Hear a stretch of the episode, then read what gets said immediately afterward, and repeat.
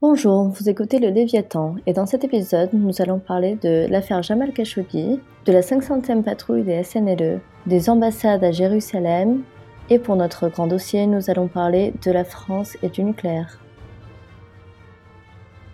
Alors l'affaire Jamal Khashoggi, c'est quelque chose qui a fait pas mal de bruit, n'est-ce pas Carolina? En effet, il est rentré dans le consulat de l'Arabie saoudite en Istanbul et n'en est jamais ressorti. Mais qui était ce journaliste?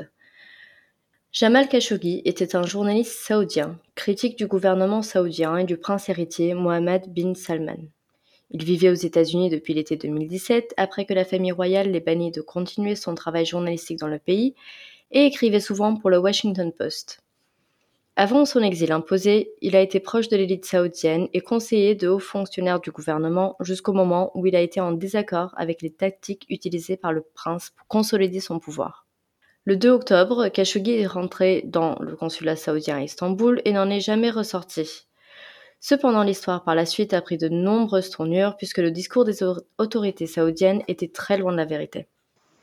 Alors oui, effectivement, Carolina, ils ont eu des discours très contradictoires, ce qui est plutôt étonnant pour un, pays euh, de cette envergure quand on a ce genre d'affaires. Euh, donc, euh, est-ce que, est -ce que tu pourrais nous, nous expliquer ce, genre de discours, discours Par quoi est-ce qu'ils ont commencé? En effet, euh, les autorités saoudiennes ont d'abord affirmé que Khashoggi était sorti du consulat et se sont montrées disponibles pour coopérer dans l'investigation que les autorités turques avaient initiée. Le 7 octobre, celle-ci affirme que Khashoggi a été tué à l'intérieur du consulat. S'ensuit une lutte médiatique entre les autorités saoudiennes et les autorités turques d'accusation et de réfutation de ces mêmes accusations. Néanmoins, lorsque les autorités turques pénètrent le consulat le 15 octobre et la résidence du consul général le 17, ils ont conclu qu'il y a eu une altercation qui a conduit à la mort de Jamal Khashoggi. Le ministre des Affaires étrangères saoudien ainsi que le prince changent à ce moment de discours en affirmant qu'ils condamnent les événements qui ont pu avoir lieu. Nous savons que l'attaque a été préméditée et exécutée par des agents envoyés de l'Arabie saoudite. Malgré les annonces publiques de bonne volonté, il y a un certain manque de coopération de la part des Saoudiens qui ne donnent pas accès à certains lieux d'investigation où pourrait se retrouver le corps du journaliste assassiné. L'Arabie saoudite a une fois de plus changé son discours en affirmant que l'attaque semble en effet avoir été préméditée mais que le prince n'en était pas au courant. on voit ici un gros manque de cohérence dans le discours qui vient peut-être du fait du manque d'expérience, voire même de compétences politiques de certains membres du pouvoir liés à la famille royale, qui sont arrivés à leur position euh, par le sang ou, par les réseaux familiaux, plutôt que par les urnes ou le mérite, comme ça se passe dans les démocraties. Il me semble qu'ils ont désigné des coupables, non? Euh, Oui, il y a eu des préjugés coupables, et c'est un groupe entre 15 et 18 hommes, selon les sources, tous issus d'agences de renseignement ou de la sphère militaire saoudienne. Le corps aurait été disposé par un collaborateur local, permettant ainsi aux Saoudiens d'affirmer qu'ils ne savent pas où se retrouve le corps de Khashoggi, qui par la suite est présumé avoir été découpé et dissous dans de l'acide selon les autorités turques, signifiant donc qu'il risque de ne pas être retrouvé. Il y a également la supposition qu'il y aurait eu deux nettoyeurs d'Arabie saoudite, un chimiste et un toxicologue, qui sont venus au consulat neuf jours après le crime régulièrement pendant une semaine pour effacer les preuves du crime.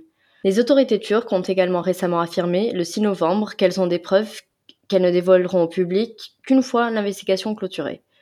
Cependant, le retour des 15 préjugés coupables en Arabie saoudite crée certaines entraves à l'investigation et surtout à la mise en justice des assassins de Jamal Khashoggi. Alors c'est assez fou parce que dissoudre un corps dans l'acide, ça fait très euh, série style Breaking Bad quand même. Mais bon, ce qui nous intéresse ici, c'est moins la disparition et la mort euh, tragique du journaliste que la réaction des autres pays. Alors on, a bien vu que les États-Unis, la France ou l'Allemagne n'avaient pas du tout réagi de la même manière. Alors maintenant, euh, Carolina, comment est-ce que tu pourrais expliquer cette différence de réaction?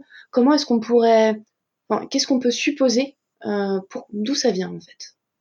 Alors, tout d'abord, il faut tenir en compte que cette attaque qui aurait été préméditée n'aurait pu avoir lieu qu'avec la connaissance du prince Mohammed bin Salman et a eu des conséquences sur le pays de façon générale, à la fois économique, avec la fuite d'investisseurs, et diplomatique, fragilisant la relation avec plusieurs États, notamment les États-Unis. Mais nous pouvons nous demander quand même si ce n'est pas que temporaire. La plupart des pays occidentaux entretiennent de fortes relations avec l'Arabie saoudite, notamment économiques au niveau de la défense et des ventes d'armes, d'où les différentes réactions. Les États-Unis restent très prudents vis-à-vis de la situation et sont dans une position délicate. C'est le pays qui exporte le plus vers l'Arabie saoudite, comptant pour 61% de leurs achats d'armes en 2017. De la même façon, l'Arabie saoudite est le premier acheteur des États-Unis, comptant pour 18% des ventes pour cette même année. Les deux pays ont donc une sorte de dépendance mutuelle au niveau de la défense qui est non négligeable, valant des milliards de dollars. De la même façon, les États-Unis sont également dépendants de l'Arabie saoudite dans le domaine de l'énergie, notamment avec le pétrole. Ce pays étant le deuxième fournisseur des États-Unis, signifiant de la même façon qu'il y a beaucoup d'argent en jeu. Mais le soulèvement médiatique et populaire ont fait que le président Trump reste prudent sur ses propos vis-à-vis -vis de la question. Cela peut d'ailleurs paraître contraire aux habitudes du président, qui n'a pas fait de tweet ou de déclaration choquante et semble laisser le sujet mourir. Maintenant, plus d'un mois après la mort du journaliste, l'affaire semble petit à petit être oubliée, les midterms aux États-Unis y ayant beaucoup contribué, et les relations entre les deux pays probablement inchangées. Alors c'est vrai que la question du pétrole, euh, mais aussi la question de la vente d'armes, sont deux questions qui sont fondamentales pour les relations interdiplomatiques entre deux pays, notamment entre les États-Unis et l'Arabie saoudite. Euh, ce qui peut expliquer que le président Trump n'ait pas eu intérêt euh, à, faire un tweet assassin concernant euh, justement l'assassinat de ce journaliste. Un autre pays qui a été assez important sur la question, c'est le Royaume-Uni. Karuna, qu'est-ce que tu peux nous en dire? Oui, en effet, non seulement l'Angleterre est le deuxième vendeur d'armes à l'Arabie saoudite, mais elle entretient également des relations militaires avec, ayant 100 personnels militaires à Riyad. Les défenseurs des relations entre ces deux États considèrent que de nouveaux domaines de coopération pourraient venir à être développés, notamment dans l'énergie. De façon générale, en 2017, il y a une augmentation de 120% des biens exportés de l'Angleterre à l'Arabie saoudite en comparaison avec l'année précédente, et le total des ventes en livres est supérieur au montant importé par le Royaume-Uni, qui en sort donc économiquement gagnant. Le pétrole reste également extrêmement important dans l'équation, ainsi que la vente de voitures du Royaume-Uni vers l'Arabie saoudite. Les relations semblent donc suivre la même lignée que celle des États-Unis, et le cas est le même pour d'autres États qui vendent des armes à l'Arabie saoudite, comme l'Espagne, qui a affirmé que le pays doit préserver ses intérêts commerciaux avec leur principal partenaire commercial dans la région. Alors parlons maintenant de la réaction euh, un petit peu opposée et la plus discutée par les médias, celle de l'Allemagne qui euh, a annoncé suspendre ses, exportations d'armes euh, d'une manière qui a pu sembler très forte et surtout très rapide. Alors à ton avis, pourquoi? Alors la réaction allemande a en effet été radicalement différente. Il n'y a que l'Allemagne qui a décidé de suspendre l'exportation d'armes vers le Royaume-Uni, malgré le fait qu'il soit son deuxième plus grand client. Il reste cependant à confirmer si les ventes seront réellement annulées ou pas, la différence entre suspendre et annulée étant grande. C'est une question qui est en place depuis un moment dans le pays, qui débattait déjà la question de vente d'armes à l'Arabie saoudite depuis un moment. Et c'est ce qui peut expliquer cette réaction si rapide. L'Allemagne, conjointement avec la Belgique et l'Autriche, qui n'entretiennent pas des relations de vente d'armes avec l'Arabie saoudite, a aussi appelé à ce qu'il y ait un arrêt de vente d'armes vers ce pays. Au niveau de l'Union européenne, le Parlement s'est prononcé du même avis, mais le reste des institutions, notamment la Commission et le Conseil des ministres des Affaires étrangères, agissent dans la même lignée que la plupart des pays occidentaux, celle de la caution, d'attendre de voir les résultats finaux de l'investigation et de croire à la bonne volonté des Saoudiens. La France, quant à elle, ne s'est pas prononcée sur la question. Le président Macron a simplement affirmé vouloir attendre les résultats de l'investigation, ce qui peut paraître logique puisque la France est dans la même situation que la plupart des pays évoqués auparavant, notamment les États-Unis et l'Angleterre. La France est le troisième exportateur d'armes vers l'Arabie saoudite et celle-ci est le deuxième client français, avec des gains arrivant à plus de 11 milliards d'euros pour la période 2008-2017 selon certaines estimations, dont 1,4 million en 2017. C'est ainsi un client non négligeable pour la France, qui ne veut pas perdre sa position prépondérante dans le domaine de la défense. Oui, le président français, il a une ligne très critiquée par les médias, euh, notamment les, contestataires. Euh, néanmoins, quand on regarde la situation euh, d'un point de vue réaliste, de la théorie réaliste des relations internationales, il est difficile d'imaginer de couper les ponts euh, complètement avec l'Arabie saoudite suite à cet événement. Parce que la question principale, c'est la question de la puissance et de l'intérêt de l'État. Or, euh, dans le système de la Ve République, c'est le président qui choisit, avec son gouvernement et la participation des parlementaires, le plus grand intérêt de l'État. Et aujourd'hui, le président considère que l'intérêt de la France n'est pas à l'arrêt des relations commerciales avec les Saoudiens. En effet, cette fois, ce qui semble avoir changé par rapport à avant est la médiatisation de la question, notamment dû au fait que c'était un contributeur du Washington Post, Jamal Khashoggi, signifiant donc que le journal a très vite mis en avant la question. Et étant un journal proéminent aux États-Unis et même dans le monde, la question s'est très vite répandue. Il y a aussi de nombreuses questions qui expliquent pourquoi les personnes se sont plus mobilisées pour ça que pour la guerre dans le Yémen, tel que, que le fait qu'ici, ce soit un individu, et c'est une personne qui est mise en avant, et donc cela parle plus aux personnes. D'autant plus que c'était un journaliste, et c'est vu comme une attaque à, à une des libertés fondamentales qui, de façon générale, en Europe et en Amérique du Nord, nous tient à cœur. Il suffit de voir les mobilisations après Charlie Hebdo ou après les assassinats récents de Daphne Caruana Galizia ou de Jan Kuciak. Cependant, du point de vue des États, comme tu étais en train de le dire, Océane, ce n'est pas logique d'arrêter les relations commerciales avec l'Arabie saoudite. C'est de la connaissance de tout le monde que l'Arabie saoudite est un État qui ne respecte pas les droits humains. C'est également de la connaissance générale que l'Arabie saoudite utilise les armes qui lui sont vendues pour la guerre au Yémen en violant à nouveau les droits humains, y inclus en tuant des enfants.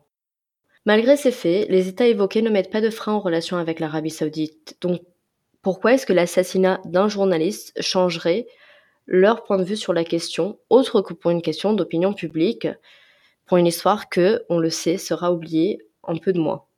Les enjeux économiques et dans plusieurs autres domaines, dont celui de la défense, sont beaucoup trop grands pour agir sur un coup médiatique. Oui, alors après, on verra dans les mois qui suivent euh, si la disparition du journaliste a eu effectivement euh, un, impact sur les relations euh, des pays, notamment occidentaux, avec l'Arabie saoudite ou non. nous verrons ça dans les mois qui viennent. Eh bien, merci Carolina pour ce détail sur cette affaire. on espère que ça vous a permis d'avoir un regard un petit peu plus complet sur la question de la disparition de ce journaliste. Et maintenant, nous allons passer à un nouveau sujet, euh, la 500e patrouille de SNLE, qui a été réalisée en novembre dernier. Alors vous en avez peut-être entendu parler, peut-être pas, mais la ministre des Armées françaises, Florence Parly, s'est rendue le 11 octobre à l'île Longue pour célébrer la 500e patrouille française de SNLE. C'est une célébration qui est hautement symbolique puisqu'elle met en avant l'outil de dissuasion au fondement de notre autonomie stratégique. Cet événement nous permet de nous pencher sur trois points. Alors déjà la force océanique stratégique, que je vais appeler FOST pour le reste euh, de cette chronique, le discours de la ministre, mais aussi la posture de dissuasion de la France.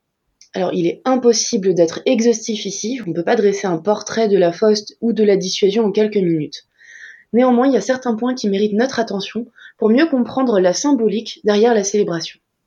D'abord la force océanique stratégique. Un SNLE, pour ceux qui ne sont pas très à l'aise avec les sigles, c'est un sous-marin nucléaire lanceur d'engins, c'est-à-dire que c'est un sous-marin qui est porteur de missiles nucléaires. Alors pour rappel, très rapidement, la France a fait exploser sa première bombe atomique le 13 février 1960 lors de l'essai qu'on a baptisé Gerboise bleue et qu'on a mené dans le Sahara, en Algérie. Alors sans nous attarder sur l'histoire du programme français, qui pourrait faire lui aussi l'objet d'un épisode à lui seul, il faut préciser que si la décision de construire un sous-marin porteur de missiles stratégiques est prise le 6 décembre 1960, donc quelques mois après la première explosion nucléaire française, la première patrouille de SNLE ne s'effectuera que le 28 janvier 1972, 12 ans plus tard. Il a fallu 12 ans pour concevoir et construire un sous-marin. Alors cette première patrouille, elle s'effectuait à bord du Redoutable, un sous-marin qui fonctionne au diesel. Il a été retiré du service en 1991. Alors c'est intéressant de mettre en avant la longévité des SNLE, qui sont tous restés en activité plus de 20 ans. Les sous-mariniers des années 1990 pilotaient et vivaient à bord d'un appareil qui a été créé et pensé dans les années 60. Et par contre, Océane, quelle est la longévité habituelle des SNLE Alors ça, c'est euh, généralement, quand on parle de seulement leur durée d'utilisation, on est sur du entre 20 et 30 ans. Par contre, si on considère euh, la longévité à partir du moment où on a commencé à travailler sur le programme et le moment où il est démantelé, on monte tout de suite beaucoup plus haut, c'est-à-dire 50-60 ans. Euh, c'est assez fou de se dire que c'est euh, la période en fait d'une vie et que les personnes qui ont commencé à, créer ce SNLE au tout départ ne seront plus là pour le démantèlement et surtout pour la conception de nouveaux euh, sous-marins. C'est assez intéressant parce que ça veut dire que les gens qui ont voté pour mettre des fonds au tout départ sur un sous-marin s'engagent pour les années suivantes, les politiques suivantes et les gouvernements suivants euh, à mettre de l'argent régulièrement pendant 50, 60 ans. C'est vrai que ça met vraiment les choses en perspective. Alors il existe trois générations de sous-marins. Alors celle du redoutable, euh, qui comprenait six bâtiments. Celle du triomphant, c'est celle qu'on utilise aujourd'hui, qui a quatre bâtiments. Et la prochaine génération, dont le renouvellement a été assuré par Emmanuel Macron et qui devrait entrer en service plus ou moins au début des années 2030. Alors le Triomphant, qui est le modèle du sous-marin qu'on utilise aujourd'hui, c'est 105 mètres de long, 14 000 tonnes et 5 étages de haut. Construire un bâtiment pareil revient à résoudre trois équations très importantes. Celle du volume, celle du poids et celle de la puissance embarquée. Alors le Triomphant, euh, contrairement à la première génération des SNLE, c'est un sous-marin à propulsion nucléaire. Donc il n'utilise pas le diesel comme combustible et doit donc embarquer une chaufferie nucléaire à son bord. La miniaturisation, c'est l'un des plus grands défis des constructeurs. Il y a des questions de sûreté, il y a des questions, on ne peut pas les mettre juste à côté des missiles au cas où il y a un problème. C'est vraiment, si vous avez l'occasion de voir un plan de SNLE, vous verrez que pas un seul mètre carré n'est perdu. Alors ce qui prend le plus de place dans le sous-marin, c'est évidemment la chaufferie, euh, les missiles, parce que la hauteur du sous-marin, donc 5 étages, est indexée à celle des missiles. Donc on a donc des missiles en ce moment qui font à peu près 5 étages de haut. Euh, mais ce qui prend aussi beaucoup de place, ce sont les installations qui permettent la furtivité. En SNLE, l'objectif c'est qu'il soit jamais repéré sous les eaux, qu'il soit complètement invisible. Euh, donc pour être indétectable, il y a besoin de, construire le sous-marin de manière très spécifique pour qu'il fasse le moins de bruit possible.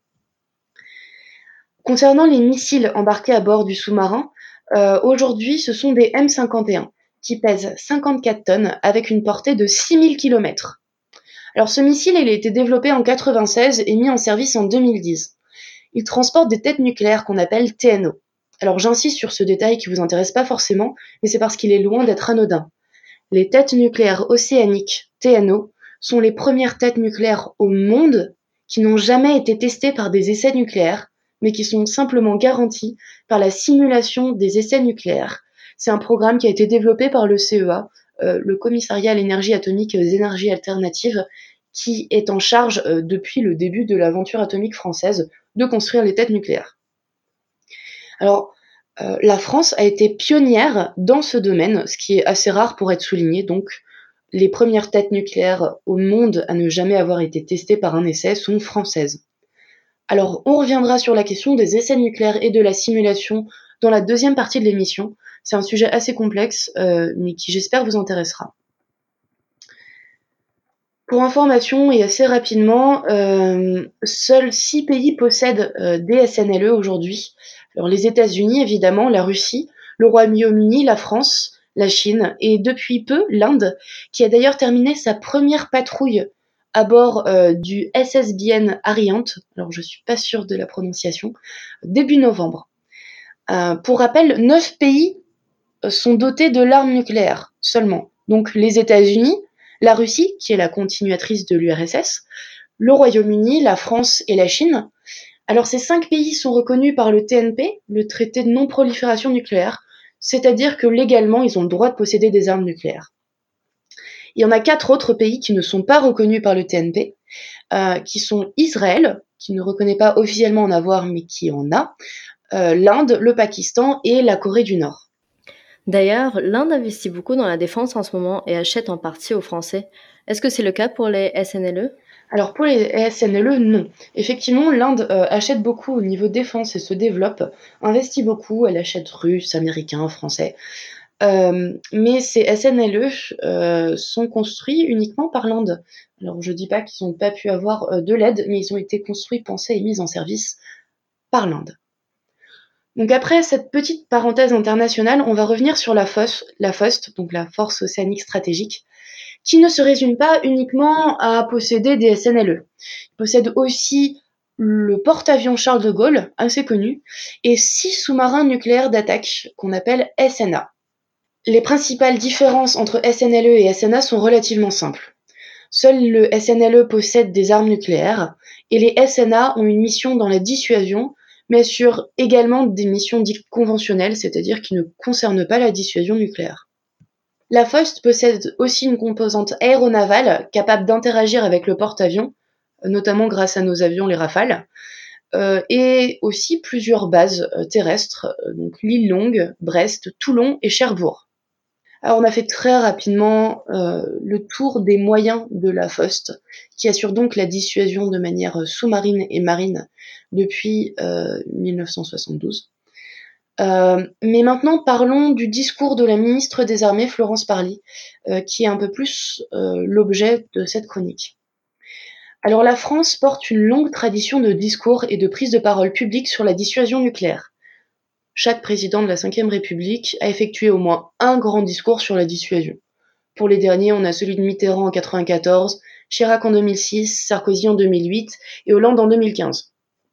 Emmanuel Macron n'a pas encore prononcé le sien, mais il semble plus que probable qu'il le fera. Les ministres ont eux aussi leur mot à dire dans la dissuasion nucléaire, euh, notamment le ministre des Armées, le Premier ministre ou parfois le ministre des Affaires étrangères. Euh, ils prennent la parole pour porter la position française quant à la dissuasion ou par rapport à des événements particuliers dans lesquels la dissuasion est associée. Florence Parly était déjà intervenue sur le sujet en 2007, 2017 plusieurs fois, euh, et elle continue donc sur sa lancée en respectant son agenda de ministre des Armées son discours est majoritairement tourné sur la reconnaissance de la FOST, de sa mission et des hommes et des femmes qui œuvrent chaque jour à la dissuasion. Euh, c'est normal vu qu'elle célèbre la 500e patrouille des SNLE, mais elle met aussi en avant quelques principes théoriques qui sont chers à la France et sur lesquels je veux attirer votre attention. Les discours euh, sur la dissuasion nucléaire sont généralement assez semblables du point de vue de la construction, puisqu'ils mettent tous en œuvre quelques concepts clés euh, qui sont définis de manière plus ou moins similaire, et qui définissent la position française sur, sur sa propre dissuasion. Lors de l'ouverture de son discours, la ministre a dit quelque chose d'assez frappant. Je cite Aujourd'hui, c'est la souveraineté de la France que nous célébrons. C'est notre indépendance, c'est notre autonomie, c'est notre capacité à parler, à être écouté et à agir. Je trouve ce passage particulièrement intéressant.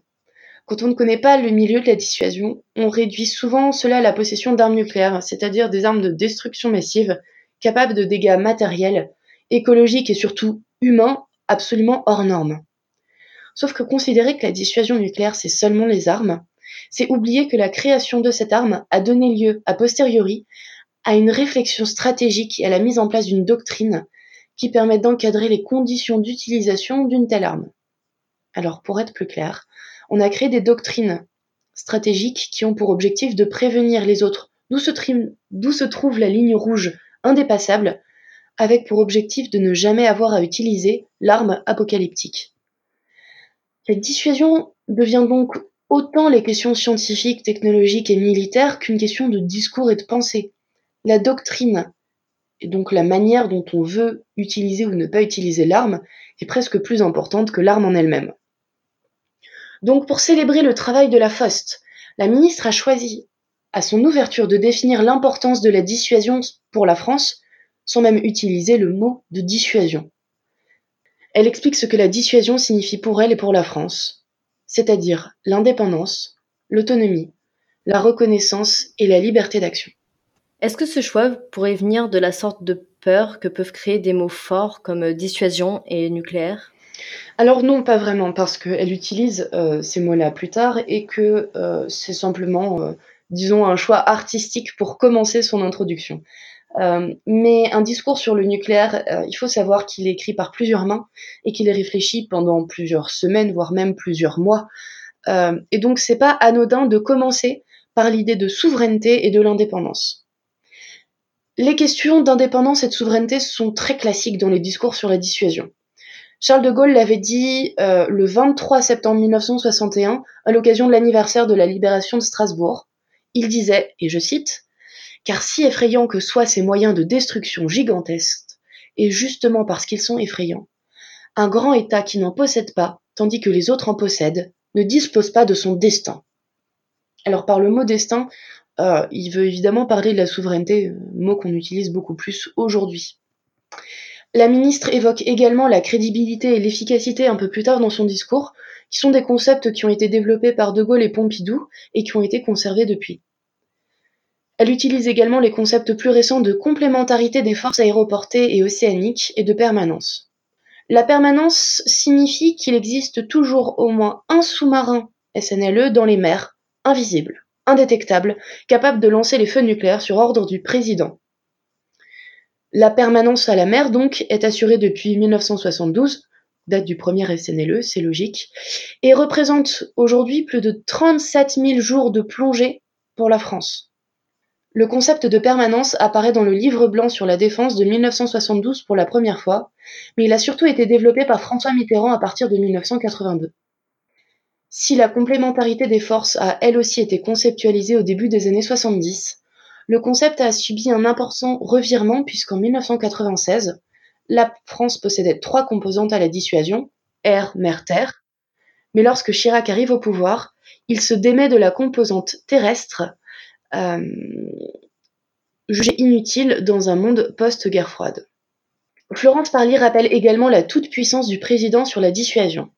Il est le maître du feu nucléaire et ses choix sont des commandements dans le domaine. C'est ce que Samy Cohen, un chercheur assez reconnu dans le domaine, a appelé la monarchie nucléaire. Nous reviendrons sur la place du président en deuxième partie avec les questions d'essais nucléaires. Euh, c'est une question à la fois passionnante et très complexe. Autre incontournable, la ministre évoque les intérêts vitaux de la France, c'est-à-dire que la dissuasion est censée protéger euh, envers et contre tout certains intérêts jugés vitaux de la France. Ce concept est utilisé pour la première fois dans le Livre blanc de 1972, et euh, depuis la définition des intérêts vitaux est volontairement floue euh, pour maintenir de potentiels agresseurs dans le doute, justement. Chaque président peut avoir une acceptation différente des intérêts vitaux, mais recouvre par exemple l'intégrité du territoire national, le libre exercice de la souveraineté ou la liberté de ses citoyens. Il peut recouvrir beaucoup d'autres réalités, mais euh, comme je l'ai dit, les concepts sont généralement flous. Alors, le discours de Florence Parly, qu'est-ce qu'on peut en dire? Bah, Il se positionne plutôt dans une tradition classique des discours sur la dissuasion. C'est pas très étonnant puisque le pouvoir suprême de décision appartient au président. Euh, il n'appartient donc pas à un ministre de réécrire la doctrine française. Et généralement, les discours des ministres euh, des armées ou euh, des premiers ministres sont classiques. Et justement, penses-tu que le président sera dans la même lignée et fera un discours selon la même logique? Alors, comme je disais, tous les discours sont regroupent toujours des concepts assez centraux. Euh, mais il revient au président d'être original ou non euh, dans, sa manière de d'écrire son discours.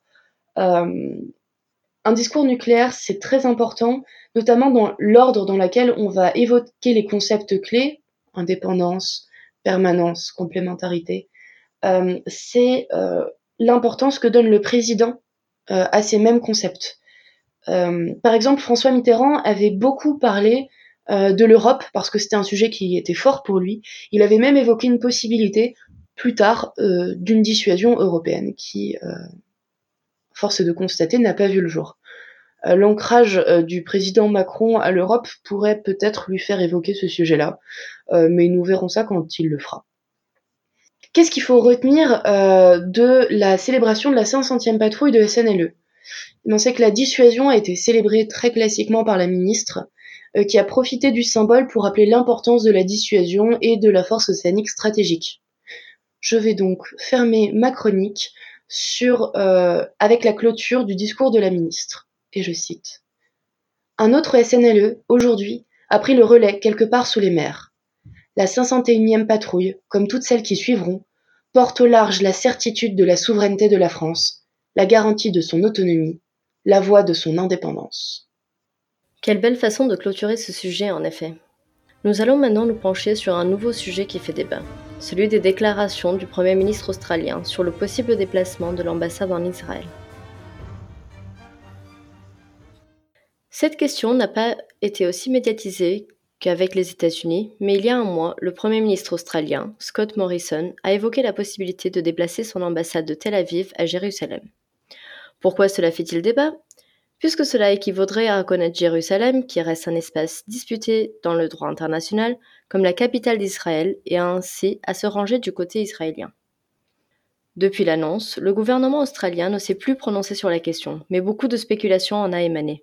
Certains ont critiqué le Premier ministre en affirmant que la seule raison pour avoir tenu de tels propos était l'élection à Wentworth, où il y a une grande part de la population qui est juive. Le Parti libéral auquel appartient le Premier ministre a d'ailleurs perdu ses élections. Outre la question du jeu politique, qui euh, ont pu être qu'une coïncidence, deux inquiétudes ont été soulevées dans les médias. Le fait que la relation entre l'Australie et les pays du Moyen-Orient pourrait être affectée, et surtout que la relation entre l'Australie et l'Indonésie, un de ses principaux partenaires, pourrait prendre un coup. Pour la première question, certains ont argumenté que cela n'a pas été le cas pour les relations entre les États-Unis et ces mêmes pays, mais il faut tenir compte que les intérêts ne sont pas les mêmes pour les deux États et que les États-Unis sont très fortement implantés dans la région et ils ont donc plus, euh, plus d'influence. Pour la deuxième question, cependant, cela est beaucoup plus délicat. Pour rappeler, l'Indonésie est le plus grand pays musulman au monde, en comptant par nombre de personnes. Dès son indépendance, l'Indonésie a défendu l'État palestinien. Les déclarations de Scott Morrison ont donc été un réel choc pour le gouvernement indonésien, et cela arrive peu avant un traité économique important entre les deux États. Néanmoins, le 7 novembre, la ministre des Finances indonésienne, Sri Mulyani Indrawati, a affirmé que le traité ne serait pas en jeu et que les relations entre les deux États continueraient fortes, possiblement grâce à un travail laborieux de la part des diplomates des deux États. Ces affirmations de la part du Premier ministre australien sont d'autant plus étonnantes lorsque nous prenons en compte le fait que la communauté internationale, de façon générale, s'accorde sur cette question, et diplomatiquement, ce serait un réel choc de voir l'Australie prendre cette position. Effectivement, cette déclaration a choqué, mais ce n'était pas le premier pays à évoquer la question, ni même le dernier. Euh, comme tu l'as dit, c'est Donald Trump qui a amorcé le départ des ambassades à Jérusalem. Et quelles sont les ambassades aujourd'hui euh, qui, sont à Jérusalem et pas, euh, et pas à Tel Aviv? Justement, il n'y en a que deux, celle du Guatemala et celle des États-Unis. Vis-à-vis des États-Unis, le président Trump a annoncé le 6 décembre 2017 qu'il déplacerait son ambassade à Jérusalem, ce qui a été effectif ce dernier mois d'octobre. Le président américain a également décidé de fusionner le consulat avec l'ambassade, ce qui est très mal vu par les Palestiniens, puisqu'en réalité, ce consulat leur servait d'une sorte d'ambassade, de façon à pouvoir être en contact avec les autorités américaines. Le fait de fusionner les deux est vu comme une reconnaissance par l'État américain des territoires palestiniens comme appartenant à Israël. Le Guatemala, de son côté, a suivi l'exemple des États-Unis et en décembre 2017, Jimmy Morales, le président du Guatemala, a mis en place les dispositions nécessaires pour déplacer son ambassade à Jérusalem. Cela est venu comme une moindre surprise que celle des États-Unis, puisque depuis son élection, Jimmy Morales entretient des relations très proches avec Israël, y compris en matière de vente d'armes. Au Guatemala, déjà quatre villes ont baptisé des noms de rues ou de squares par euh, Jérusalem, la capitale d'Israël. Le soutien du gouvernement semble donc inconditionnel. Le nouveau président du Brésil, Jair Bolsonaro, a réaffirmé le 1er novembre que le Brésil allait également déplacer son ambassade, ce qui était déjà une promesse de campagne. Cette nouvelle a plu à Benjamin Netanyahu, qui a, je cite, félicité son ami brésilien, le prochain président du Brésil, Jair Bolsonaro, pour ses intentions de déplacer l'ambassade du Brésil à Jérusalem, une étape historique, correcte et palpitante. Cependant, à peine deux semaines plus tard, Jair Bolsonaro est revenu sur ses mots en disant que la décision n'était pas encore définitive, et ce, après qu'une réunion importante entre Jair Bolsonaro et le président égyptien, Abdel Fattah el-Sisi, ait été annulée par les Égyptiens. La raison officielle donnée a été un problème d'agenda. Cependant, des sources diplomatiques ont affirmé que cela est arrivé après les déclarations de Jair Bolsonaro et que de nouvelles dates n'ont pas été proposées. Le futur président brésilien semble donc se rendre compte des conséquences que de telles actions peuvent avoir, et le Brésil n'a pas encore la possibilité et le pouvoir d'avancer avec ce genre de décision, comme le font les États-Unis. Le Paraguay, de son côté, avait affirmé en mai suivre la lignée des États-Unis et du Guatemala et avait déplacé son ambassade. Cependant, à peine trois mois plus tard, la décision a été rétropédalée après l'élection d'un nouveau président. En effet, c'est Horacio Cartes qui avait pris cette décision à la base et Mario Abdo Benitez qui a affirmé avec son ministre des Affaires étrangères en septembre, un mois après son élection, que le Paraguay veut contribuer à l'intensification d'efforts régionaux de manière à atteindre une paix globale, juste et durable dans le Moyen-Orient. Ce qui est intéressant est d'étudier le point commun entre les présidents qui ont décidé de déplacer leurs ambassades à Jérusalem.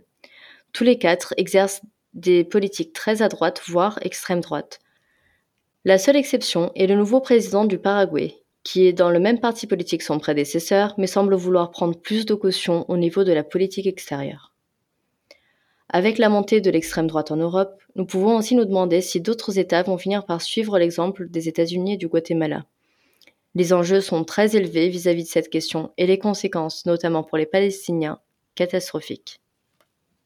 Ce qui serait intéressant, c'est de voir comment les grandes organisations internationales comme l'ONU euh, vont réagir si d'autres pays suivent cette voie vis-à-vis de leur politique avec Israël et la Palestine. Euh, ça impliquerait beaucoup de choses pour la Palestine, comme tu l'as dit, euh, relativement catastrophiques, notamment qui ne sont toujours pas reconnus en tant que pays par l'ONU, mais en tant que observateurs. et reconnaître Jérusalem comme la capitale d'Israël est vraiment une grosse claque pour les Palestiniens et un pas en arrière pour la reconnaissance de leur pays. Alors, nous allons maintenant passer à notre grand dossier, dans lequel Océane va vous parler de dissuasion et essais nucléaires, des sujets très importants mais sur lesquels en réalité on connaît peu de choses. Océane s'est spécialisée dans le nucléaire depuis son mémoire, qui portait sur les sujets dont elle va vous parler. Alors on peut se demander pourquoi parler de dissuasion nucléaire et surtout euh, pourquoi revenir sur la question des essais nucléaires, c'est si important? Mais en fait, euh, on ne se rend pas toujours compte que la dissuasion nucléaire, c'est super important aujourd'hui pour la France. C'est un outil qui est extrêmement puissant et qui est régulièrement et de plus en plus remis en question. Euh, on va pas parler de ce qui se passe aujourd'hui, euh, ce fera l'objet d'un autre gros dossier.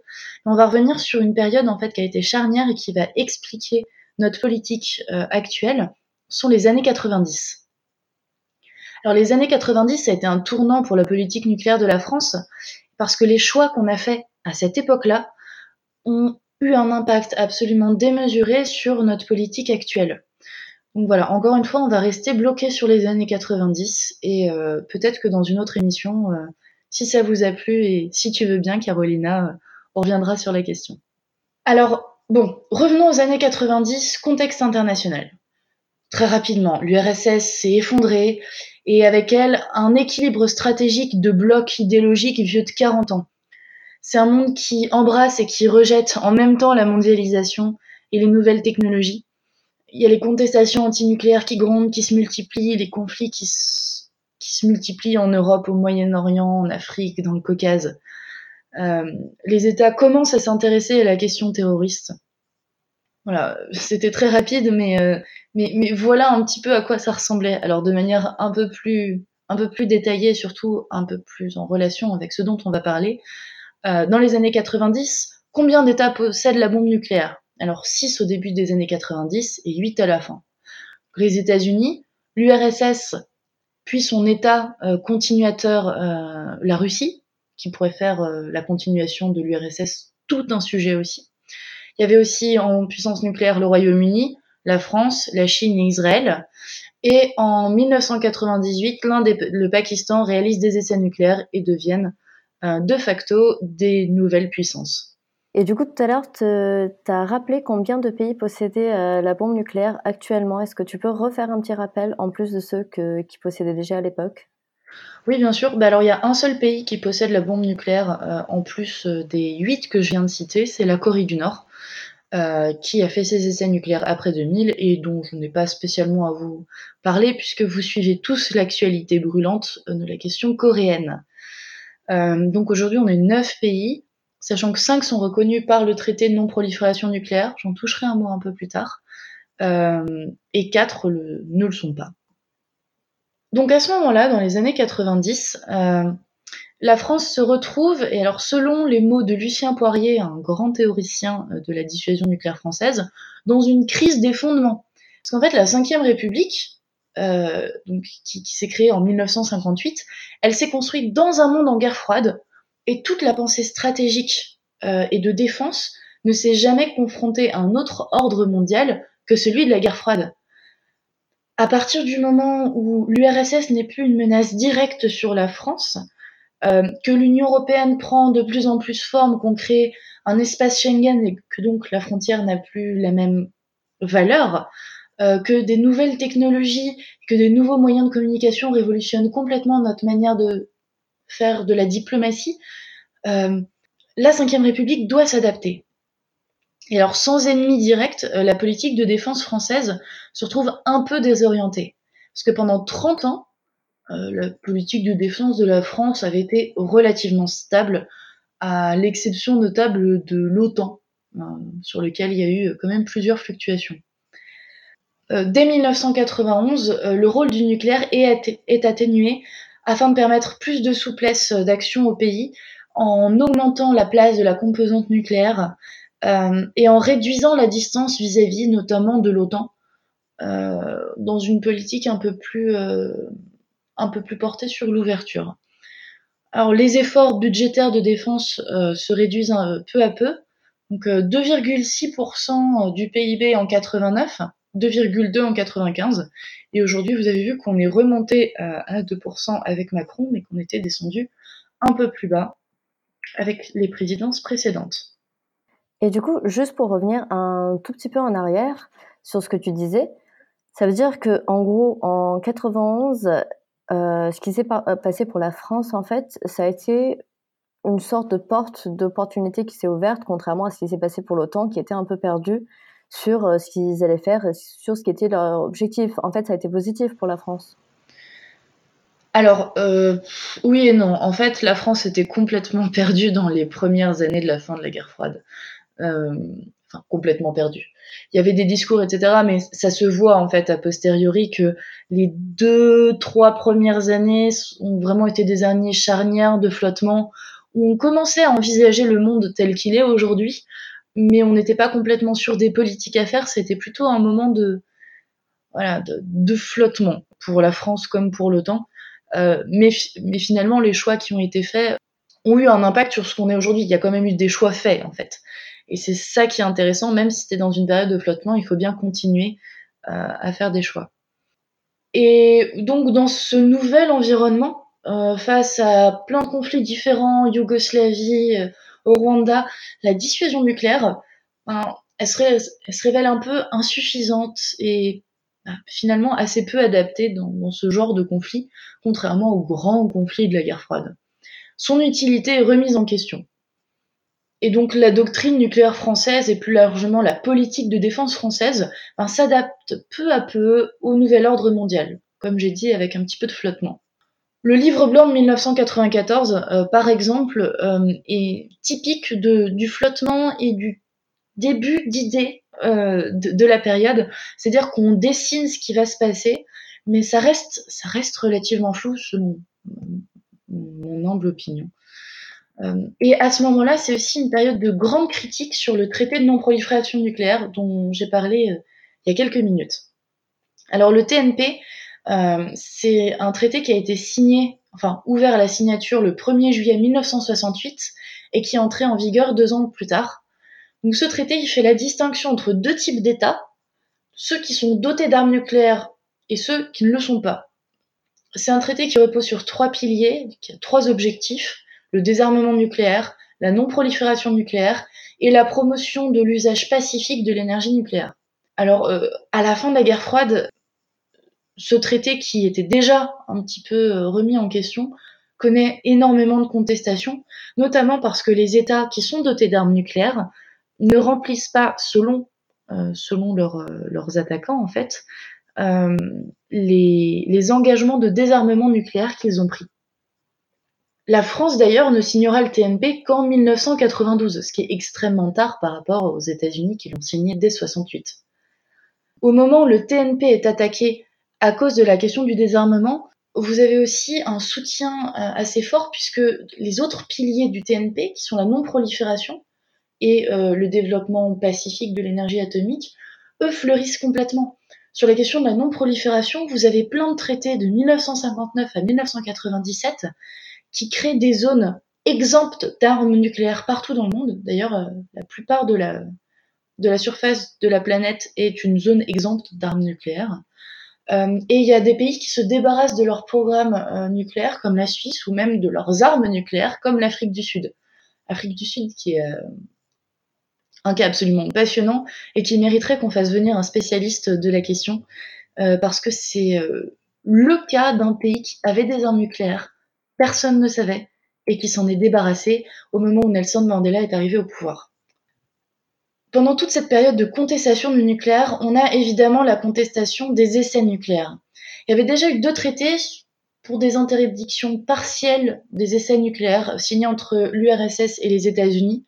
Donc il y en avait un en 63, un autre en 74, mais c'est clairement plus suffisant et en plus euh, euh, les États qui ne sont pas dotés d'armes nucléaires veulent que tous les États dotés d'armes nucléaires s'impliquent sur la question. Et c'est ce qui ouvre à la discussion pour un traité d'interdiction total des essais nucléaires.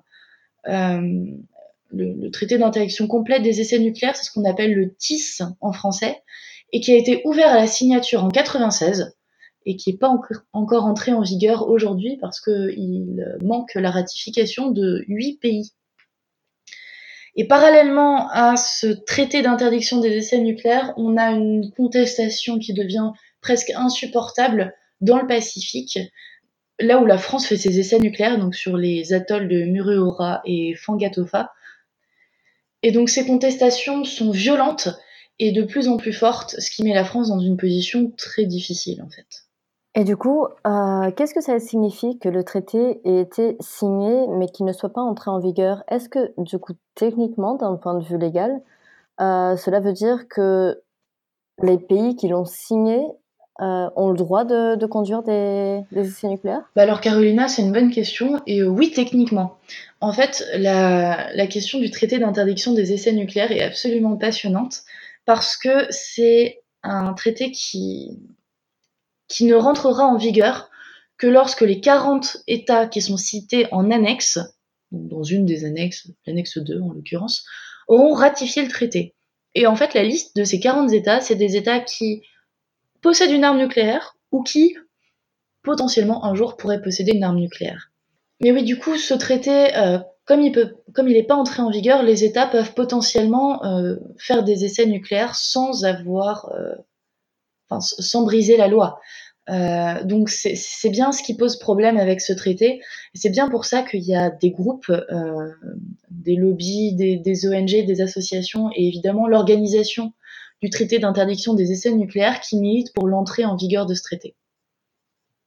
Alors maintenant qu'on a brossé euh, et de manière plutôt longue le, portrait international de l'époque, on va revenir, je vais essayer de faire ça rapidement, sur le contexte national.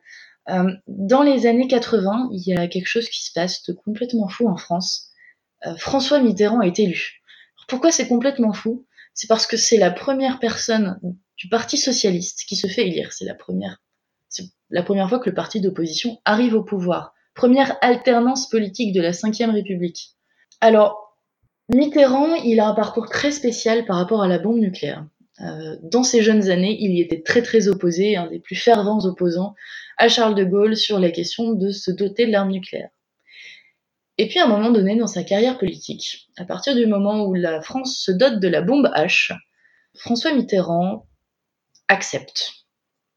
Est-ce que c'est par opportunisme politique parce qu'il a compris qu'il serait jamais président s'il refusait la dissuasion nucléaire Ou est-ce que c'est parce qu'il s'est dit, bon, je voulais pas qu'on se dote de l'arme nucléaire, mais maintenant que c'est fait, ben, autant la garder euh, J'ai pas d'avis sur la question, il euh, y, a, pas mal de théories.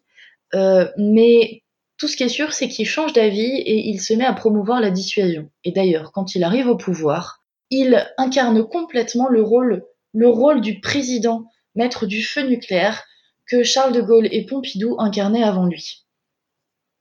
Euh, François Mitterrand, il est resté 14 ans au pouvoir, donc euh, deux. C'est la plus longue présidence de la Ve République. Et dans chacun de ces mandats, il a connu une période de cohabitation.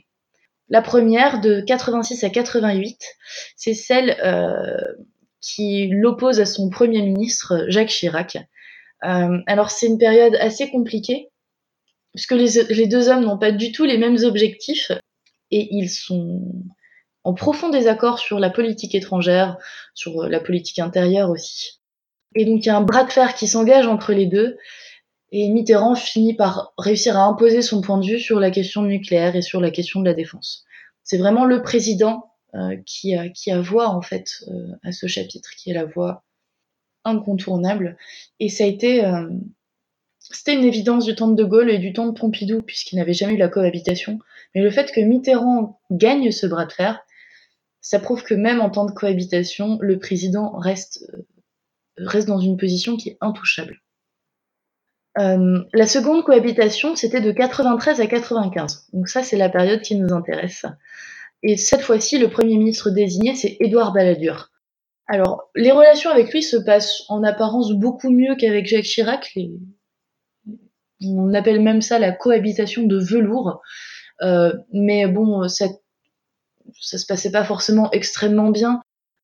Le, président était très affaibli Edouard Balladur a essayé d'en profiter et François Mitterrand ne l'a pas laissé faire parce que bien que physiquement affaibli, il n'était absolument pas mentalement affaibli. C'est vraiment deux hommes qui n'avaient pas les mêmes ambitions mais qui ont réussi à un peu mieux s'entendre. Bref, pendant cette période, euh, ce qui se passe, c'est que sur la question du nucléaire, il y a plein de choses qui changent. La fin de la guerre froide, ça veut dire moins de budget, ça veut dire aussi moins besoin euh, d'armes. Euh, on utilise euh, l'expression d'ultime avertissement et on met euh, au banc les armes tactiques. Voici le tableau à peu près de ce qui se passait en France. Sur le plan international, pas mal de contestations nucléaires, un monde qui bouge, et euh, sur le plan national, une, nouveauté avec François Mitterrand, mais en un sens une totale continuité sur la question nucléaire, sur la question souveraine.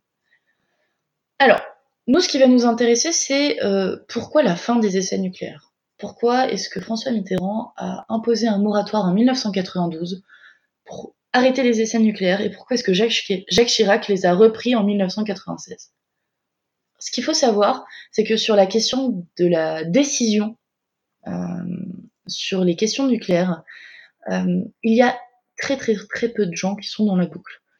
Le nombre d'acteurs qui comptent vraiment peut se compter sur les doigts de deux mains.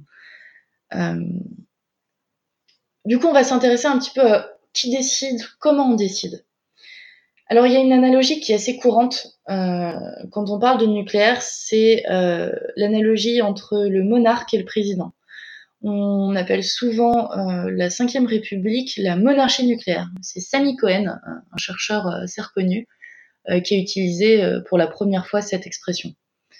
En fait, l'expression monarchie nucléaire euh, transmet une réalité du cumul des pouvoirs dans la question nucléaire. Le président commande et approuve les moyens nucléaires qui ont été créés et pensés par la DGA et le CEA.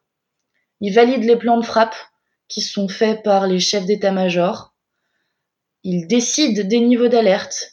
Et enfin, évidemment, il engage euh, les forces nucléaires comme on dit vulgairement, c'est lui qui peut appuyer sur le bouton. D'ailleurs, sur la question de la décision, il y a un conseil qu'il faut prendre en compte. C'est le Conseil supérieur sur les armements nucléaires. Et donc lui, il concentre toutes les personnes importantes pour le nucléaire. Le président, le Premier ministre, le ministre de la Défense, le chef d'état-major des armées, la DGA et le CEA. Donc le représentant de la DGA et le représentant du CEA. Parmi les autres personnages qui peuvent être importants ou non selon leur implication personnelle dans la question, il y a le chef d'état-major particulier du président. Il y a évidemment le CEA, donc le commissariat à l'énergie atomique, qui, lui, est le constructeur des têtes nucléaires françaises. Euh, c'est lui qui menait les essais nucléaires euh, en coopération avec l'armée pour la mise en place. Et c'est lui qui euh, possède aujourd'hui et qui sait maîtriser le programme de simulation des essais nucléaires La DGA, évidemment, la Direction générale de l'armement, euh, qui permet de créer et de commander toutes les pièces non nucléaires de l'arsenal, par exemple les lanceurs ou les sous-marins. Euh, le commandant des forces aériennes, sous-marines et terrestres, donc tous ces commandants-là, qui sont chargés du bon déroulement de toutes les opérations. Et alors les parlementaires et l'appareil législatif dans tout ça a une marge de manœuvre relativement limitée. Euh, il a un grand pouvoir, c'est le vote des budgets. Euh, on a bien vu euh, tous les débats qu'il y avait eu sur le vote du budget de la, de la nouvelle loi de programmation militaire.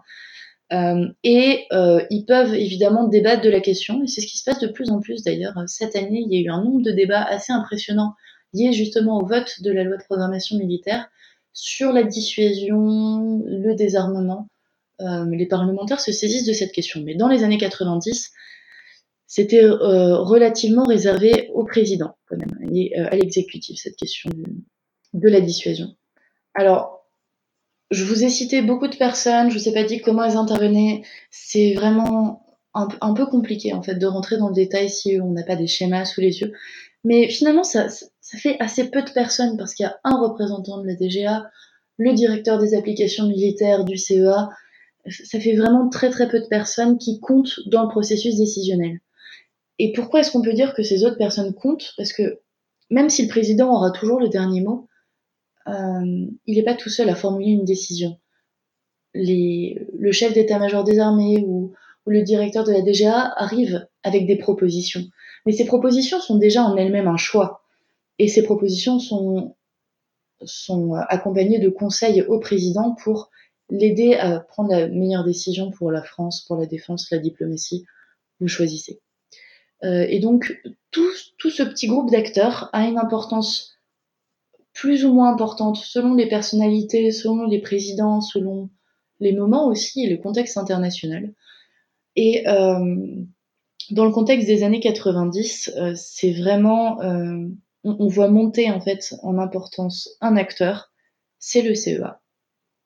Le CEA qui était un peu important et qui aujourd'hui est devenu un des acteurs majeurs de la définition de la politique euh, nucléaire française. Alors bon, passons sur la question euh, maintenant du moratoire, pour arriver enfin dans le cœur du sujet. Euh, le 8 avril 1992, Pierre Bérégovoy, le Premier ministre, annonce un moratoire sur les essais nucléaires français. Le moratoire fait l'effet d'une bombe, jeu de mots complètement assumé, dans l'espace politique français, mais aussi dans l'espace de décision nucléaire français. Parce que ce ne sont ni les militaires, ni les scientifiques du CEA de la Dame, euh, de la DGA, ou les ministres qui ont conseillé le président et le Premier ministre sur la question. C'est le président qui a ordonné au Premier ministre de faire cette déclaration sans consulter personne. Donc, dans ce petit monde euh, décisionnel, c'est finalement assez rare que le président se, se comporte en, en réel monarque en fait et impose une décision sans consultation préalable ou sans suivre aucun avis. Mais alors là, François Mitterrand s'est complètement comporté euh, en, roi, en roi du nucléaire, puisqu'il n'a consulté personne. Le CEA euh, et, et, les militaires sont, sont complètement décontenancés, notamment parce qu'une campagne d'essai nucléaire devait commencer un mois plus tard. Première réaction du chef d'état-major des armées, euh, c'est de s'adresser euh, à ses troupes pour les rassurer sur l'état de la dissuasion nucléaire française. Parce que ça, pouvait faire peur. Il faut se remettre dans le contexte de l'époque, euh, sans aucun préavis, euh, ça aurait pu vous, vouloir dire dans la tête de certains la fin de la dissuasion. Peu de temps après, le chef d'état-major est convoqué par le président. Et le chef d'état-major expose toutes les raisons pour lesquelles il pense que euh, le moratoire c'est pas une bonne idée en fait, c'est pas une bonne idée maintenant. Et pourquoi est-ce qu'il aurait dû consulter les scientifiques et les militaires avant? Et selon plusieurs sources, euh, Mitterrand lui aurait répondu J'ai bien fait de ne pas vous demander votre avis parce que si je l'avais fait, je n'aurais probablement pas pris cette décision. Je vous cite comme ça, mais euh, qu'est-ce que ça nous apporte, nous, sur le sujet? Eh bien, ça signifie que si euh, François Mitterrand s'était rendu compte que les arguments scientifiques et militaires étaient complètement rationnels et qui a décidé de ne pas les prendre consciemment, ça veut dire que c'est d'autres euh, d'autres motivations qui l'ont poussé à signifier un moratoire sur les essais nucléaires. On va essayer de revenir sur les questions des raisons qui l'ont poussé en fait à déclarer un moratoire, si ces raisons sont ni scientifiques ni militaires en fait. Après, après cette déclaration sur le moratoire, le président Mitterrand envoie des lettres euh, aux autres puissances nucléaires pour leur demander de faire un moratoire ensemble avec lui, euh, pour euh, pour déclencher en fait une espèce de, tendance mondiale. Mais bon, les Américains et les Soviétiques avaient déjà respecté des moratoires, les Anglais évidemment aussi, euh, puisqu'ils sont obligés de suivre les Américains sur la question. Et ce moratoire, qui devait durer un an, donc de avril 92 à avril 93, a été prolongé indéfiniment par Mitterrand et qui a dit en 1994, en parlant des essais nucléaires, après moi, on ne le fera pas. Il était persuadé qu'après lui, plus personne ne referait d'essais nucléaires. Presque même un défi à son successeur qu'il a lancé, puisqu'il a prolongé le moratoire jusqu'à la fin de son septennat, donc en 1995. Mais alors du coup, si les scientifiques et les militaires n'étaient pas d'accord avec, euh, avec le fait d'arrêter les essais nucléaires, pourquoi est-ce que François Mitterrand a pris la décision? Alors, il y a plusieurs raisons qui peuvent être euh, avancées. Euh, après, euh, personne ne se trouvait dans la tête du président. donc on va commencer avec celles qui semblent les plus, les plus plausibles. En 1992, François Mitterrand est en train de prévoir les élections, les élections législatives de 1993, et là l'opposition de droite, en fait, est prévue de remporter ces élections. Ce qui impliquerait une nouvelle cohabitation, ce que François Mitterrand veut absolument éviter. Du coup, il pense que euh, arrêter les essais nucléaires, c'est tendre la main aux écologistes et donc tendre la main à leur électorat, ce qui pourrait lui permettre de, ne pas euh, subir une nouvelle cohabitation. Bon, euh, l'histoire nous raconte que ça n'a pas fonctionné, mais ça fait probablement partie de ses calculs politiques. En plus de ça, le président était malade, le président était vieux, et annoncer comme ça, sans aucune consultation et prendre une décision aussi importante sans consulter qui que ce soit, eh ben, ça permet de montrer qui décide. Ça permet de montrer la force et la détermination du président et de mettre en avant le fait que malgré son grand âge, malgré la maladie, malgré tout, ça reste lui, le chef des armées. Il y a aussi une situation économique euh, qui, qui, a dû jouer un rôle, c'est que les essais nucléaires, ben, ça coûte cher. Et ça coûte cher aussi diplomatiquement avec l'Australie et la Nouvelle-Zélande à côté. Euh, suspendre les essais, ça permet une, suspension également relative des dépenses à un moment où le chômage explose complètement en France et où on a besoin de mettre de l'argent ailleurs. Et cette décision, elle fait écho à, à d'autres euh, décisions de la même période. Le démantèlement des bombes AN-50 de, des Plutons, la réduction des escadrons de Mirage, euh, une réduction du nombre de SNLE. Tout ça, ça montre une volonté de réduction de l'effort nucléaire dans, dans, la, dans la capacité de défense française. Euh, Est-ce que la France est le seul pays à avoir euh, réduit ses arsenaux nucléaires de propre volonté sans que ça ait été euh, le résultat d'accords entre plusieurs États? Alors euh, non, non, la France, dans les années 90, a effectivement réduit son arsenal nucléaire. D'ailleurs, le nombre de têtes nucléaires est passé de 600 à 300. Euh, mais il y a d'autres États qui ont diminué leur stock d'armes nucléaires. Euh, on a le Royaume-Uni qui était à peu près à 350 armes et qui est descendu à plus ou moins 225. Et on a aussi évidemment euh, les États-Unis et l'URSS, euh, puis la Russie. Alors euh, bon, eux c'est dans le cadre d'accords, mais des accords bilatéraux qu'ils ont conclus librement. Donc après ils ont s'étaient engagés par un traité, mais non, la France n'est pas du tout la seule à avoir réduit ses arsenaux. Loin de là, même si elle a réduit de moitié. Euh, la réduction est moins, impressionnante que celle des États-Unis et de URSS slash Russie.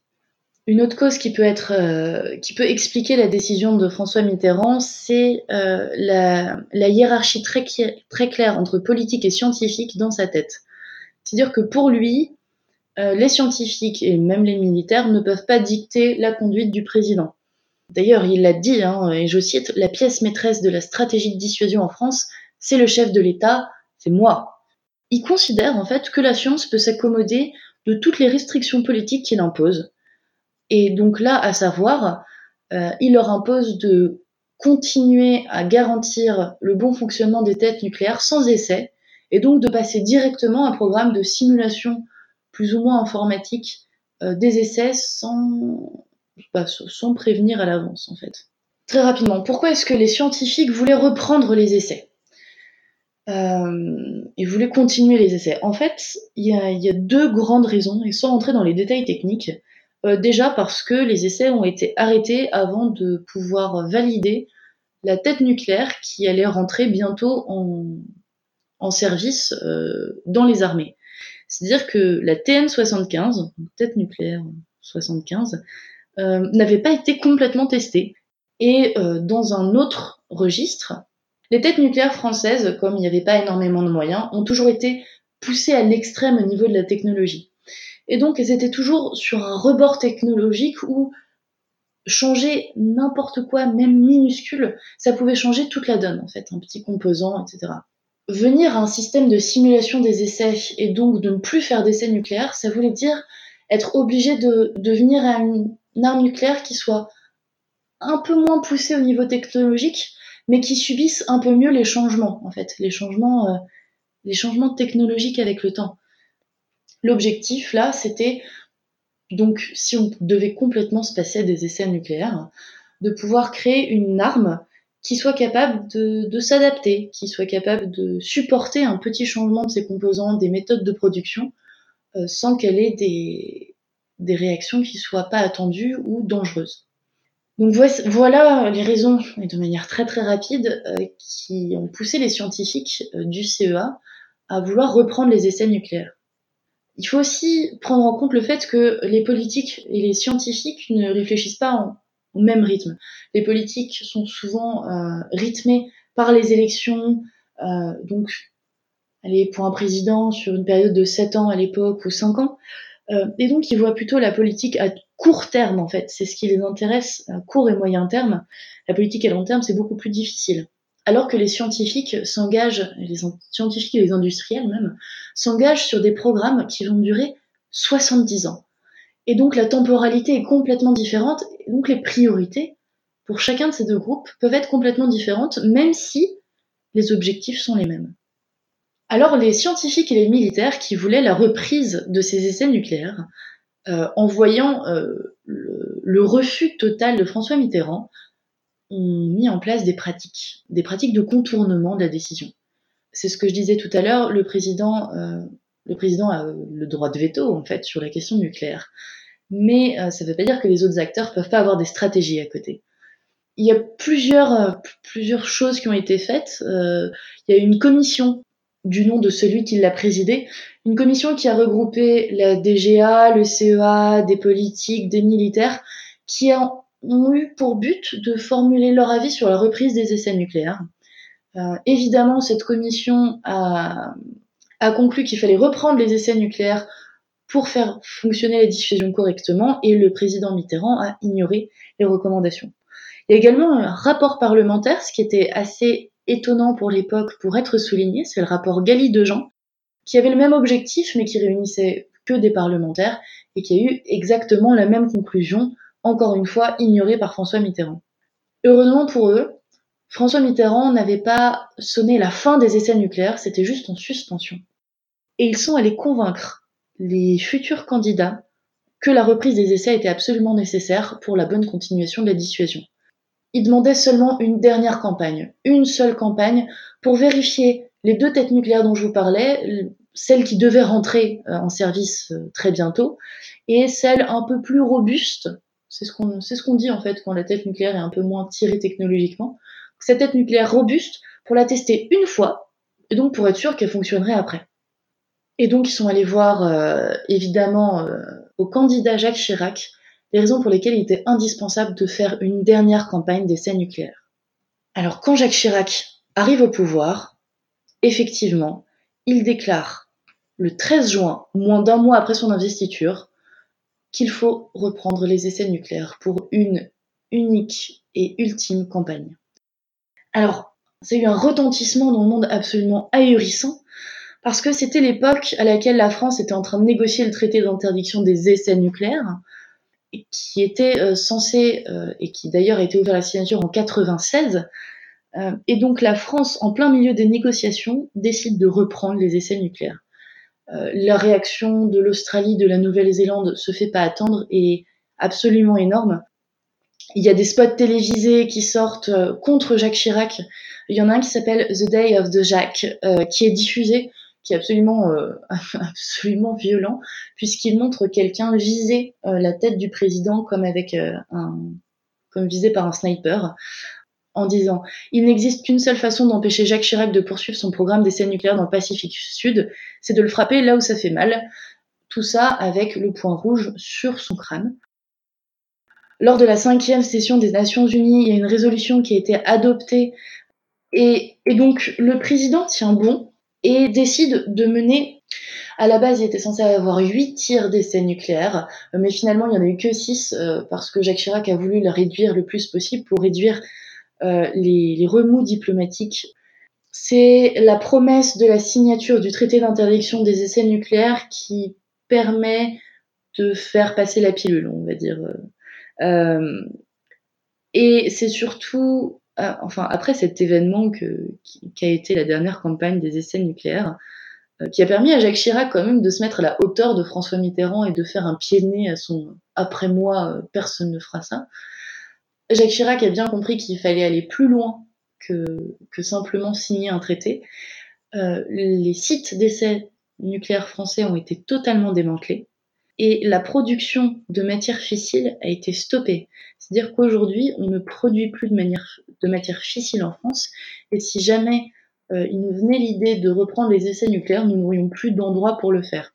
Il n'y a pas un seul pays qui allait plus loin aujourd'hui que la France, ou même aussi loin que la France, sur la question des essais nucléaires, en fait.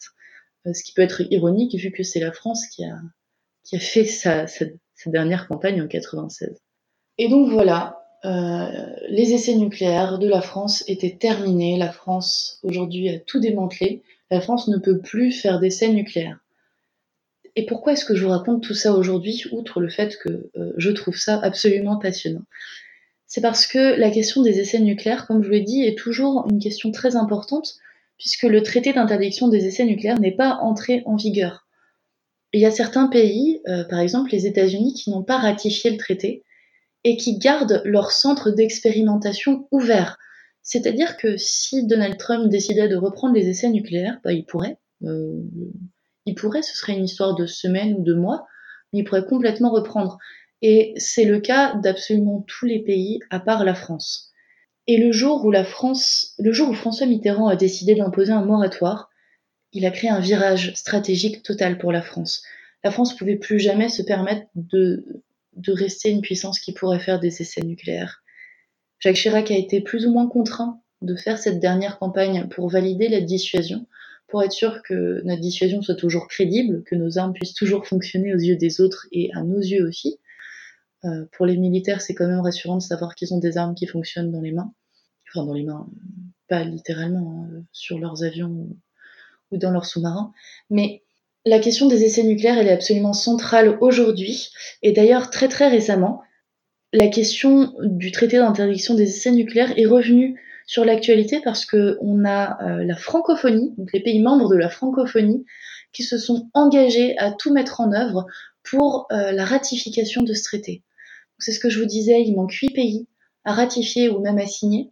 Et c'est ce qui euh, pourrait être la première étape, en fait, le premier pas vers un désarmement nucléaire euh, plus global et donc respecter le TNP.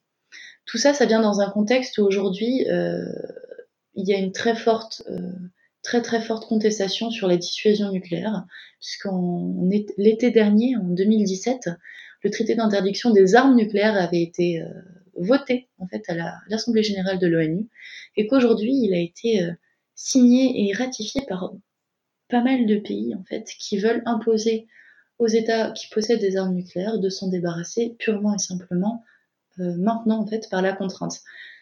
Et donc la France a eu une réaction euh, sans se douter forcément de ce qui allait se passer après, qui lui permet aujourd'hui d'avoir une position quand même assez privilégiée vu qu'elle a signé et ratifié le traité, qu'elle ne peut plus jamais recommencer d'essais nucléaires et que donc les essais nucléaires ça sert aussi à créer de nouveaux types d'armes. Aujourd'hui, la France n'est pas capable de créer une nouvelle, nouvelle bombe H, imaginons. Euh, sans essai, c'est absolument impossible. Et la modernisation de l'arsenal est forcément limitée aussi aux capacités des programmes de simulation. Le programme de simulation, c'est un autre sujet qui me tient beaucoup à cœur, euh, mais je pense que j'ai assez parlé pour aujourd'hui. Et donc, euh, si le sujet vous a intéressé, on reparlera un jour du programme de simulation et de, et de sa place dans la dissuasion et de ce que ça, de ce que ça veut dire aujourd'hui pour le désarmement, pour la dissuasion, pour la France, pour les coopérations internationales, euh, en termes de simulation, parce qu'il y en a, et en termes de, de ruissellement euh, technologique euh, sur le domaine militaire conventionnel, mais également sur les domaines civils.